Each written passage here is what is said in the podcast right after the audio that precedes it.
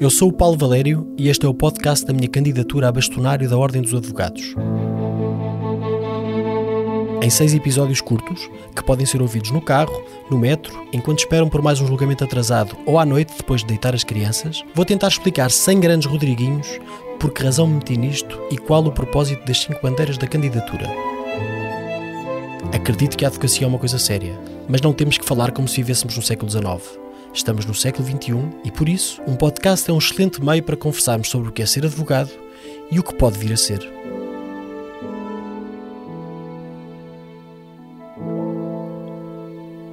Vamos a isto?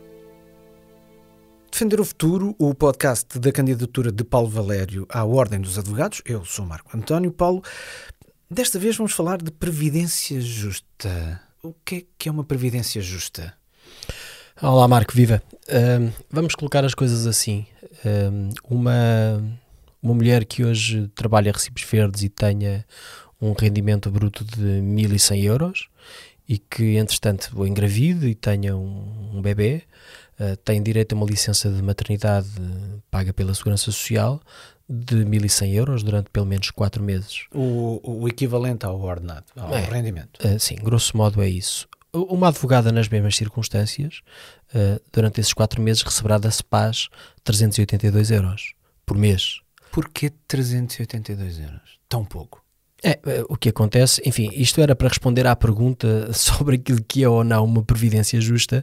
De todo, não podemos considerar que é justo uh, que uma advogada mulher, nestas circunstâncias, uhum. tenha esta disparidade e esta desproteção naquilo que é, uh, enfim, uh, a experiência da sua maternidade e, naturalmente, a necessidade de dar apoio ao seu filho, à família, partilhando com o pai, necessariamente. Um pai, no, no caso da SEPAS, não tem sequer direito a nenhum tipo de assistência. Portanto, embora na Segurança Social isso já seja possível e já seja possível existir uma licença partilhada, esta realidade não existe na SEPAS.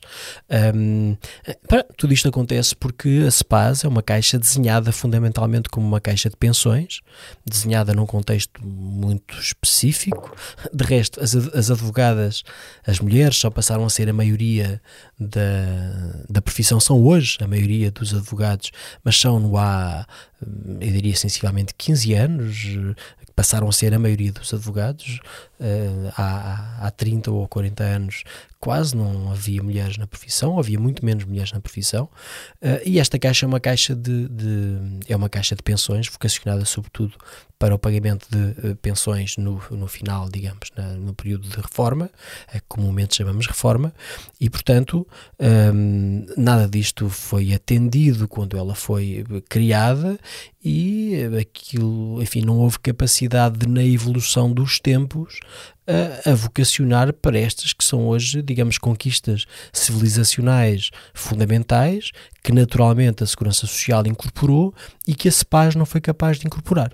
Portanto, na sua criação, a Caixa de Previdência de Advogados e Solicitadores, a CEPAS, não fez previsão a montante da, da parte das pensões uh, no final da carreira não se fez esse planeamento eu não sei, e neste momento não, não, está, não, não, tem, não, tem, não tem tanto a ver com planeamento, tem a ver, ela foi desenhada como uma caixa de pensões. E não, e não prevê, é, não como, tem essa Como de resto na Segurança Social, nós tivemos fundamentalmente pensões de reforma e foi, fomos tendo um conjunto de conquistas do ponto de vista assistencial, à medida que naturalmente a sociedade foi avançando e fomos percebendo que ela reclamava outro tipo de, digamos, de assistência, de cuidado, de apoio, de suporte.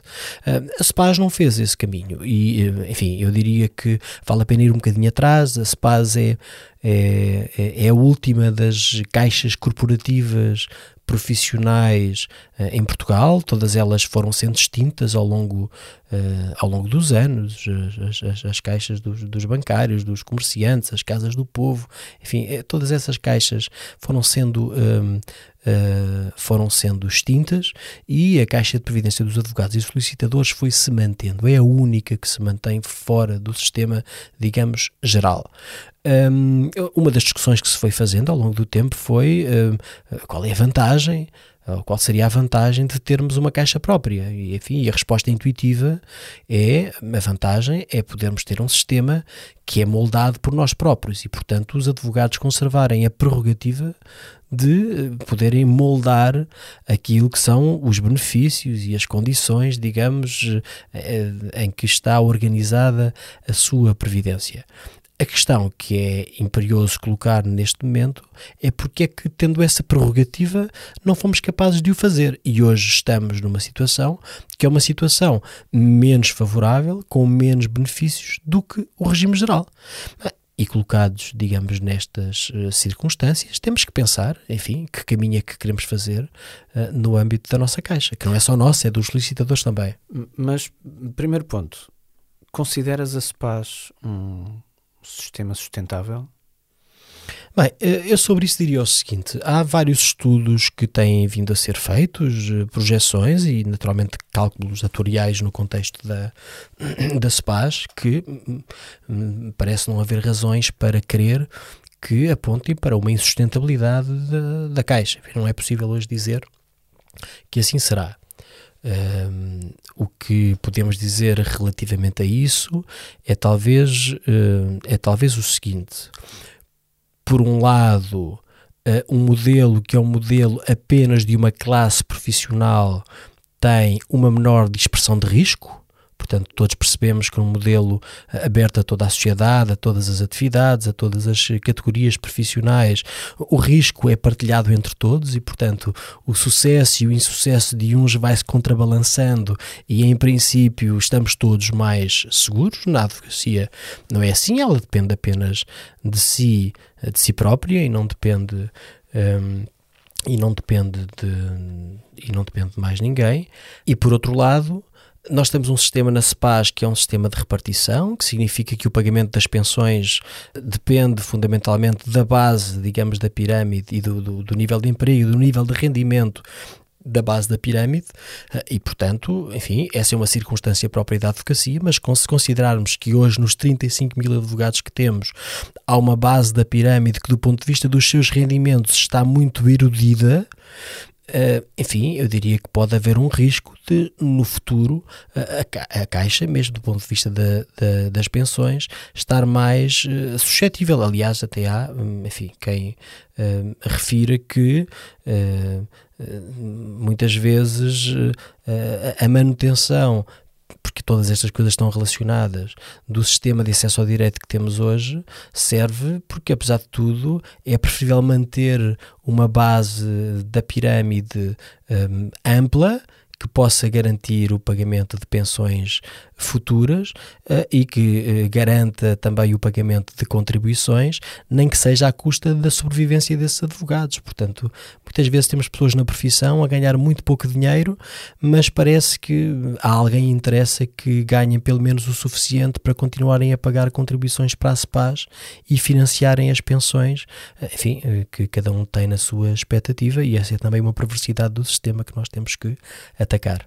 Há bocadinho falaste que há um caminho a percorrer e isso implica mudar, uh, pelo que eu entendi, mudar a natureza uh, da caixa de previdência, ou seja, deixar a vocação única de ser uma caixa de pensões. Isso não desvirtua o que é a, a SPAS?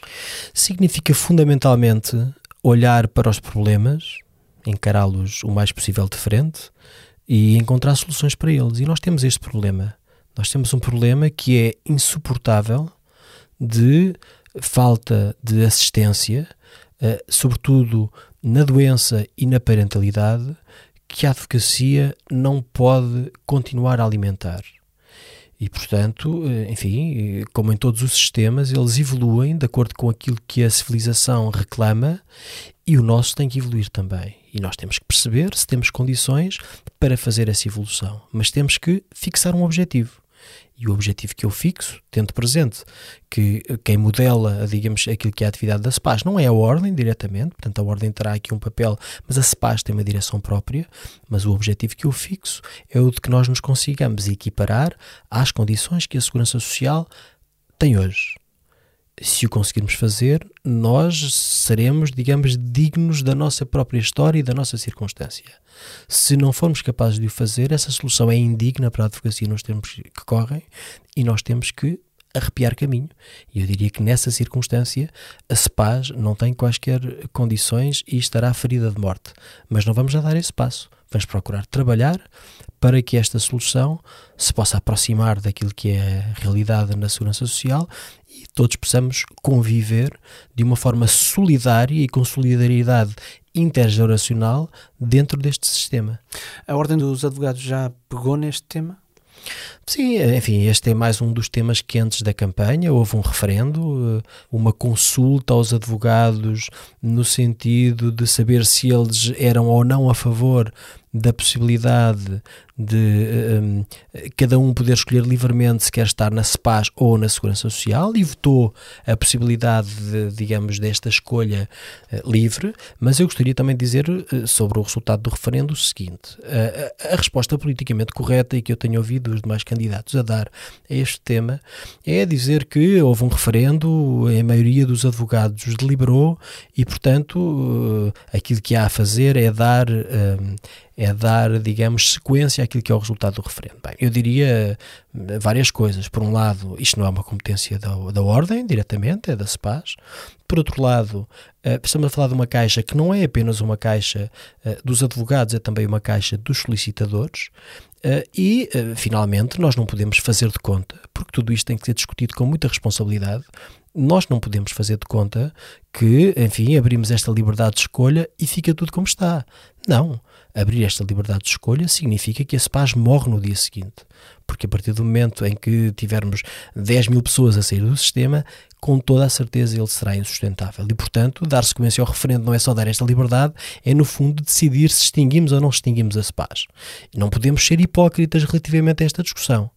E, portanto, temos que perceber que isto é um assunto que tem que ser tratado com muita responsabilidade porque naturalmente que nós temos que salvaguardar aquilo que são os interesses daqueles que precisam de mais assistência, quer na doença, quer na parentalidade, daqueles que estão hoje a contribuir mais do que aquilo que deviam, porque estão a contribuir com base numa presunção e isso não deveria acontecer e muitas vezes estão a, a contribuir com mais do que aquilo que realmente podem pagar, mas também temos que acudir àquilo que são as expectativas legítimas construídas ao longo de anos e anos e anos de carreira profissional e contributiva dos demais advogados e portanto não podemos digamos, em virtude da vontade de 10 mil advogados, arruinar, digamos, um edifício previdencial que cobre 35 mil advogados e mais uns largos milhares de solicitadores com este grau de irresponsabilidade.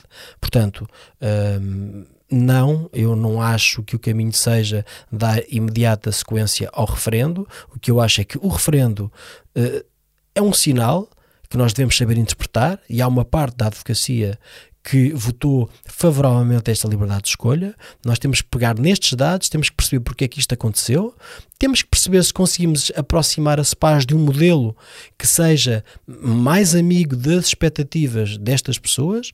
Uh, e se não conseguirmos, não em virtude do referendo, mas em virtude da indignidade das condições providenciais que existem hoje, poderemos pensar, e aí de uma forma franca e direta, na, digamos, extinção da CEPAS e numa negociação que certamente vai ser muito dura com o governo, no sentido de nos podermos integrar na segurança social. Mas tudo isto tem que ser feito com muita responsabilidade e nós não podemos andar a fazer de conta que estamos a brincar à, à Previdência, porque não estamos a brincar à Previdência e, portanto, eh, enfim, eh, há aqui um tema de solidariedade intergeracional nos dois sentidos a que nós não podemos deixar de atender e vamos procurar fazer isso com responsabilidade, com respeito por aquilo que é eh, o voto e a opinião dos advogados, mas também, digamos, numa perspectiva até de legalidade, porque há aqui expectativas que naturalmente são legítimas e não podem ser defraudadas dessa forma.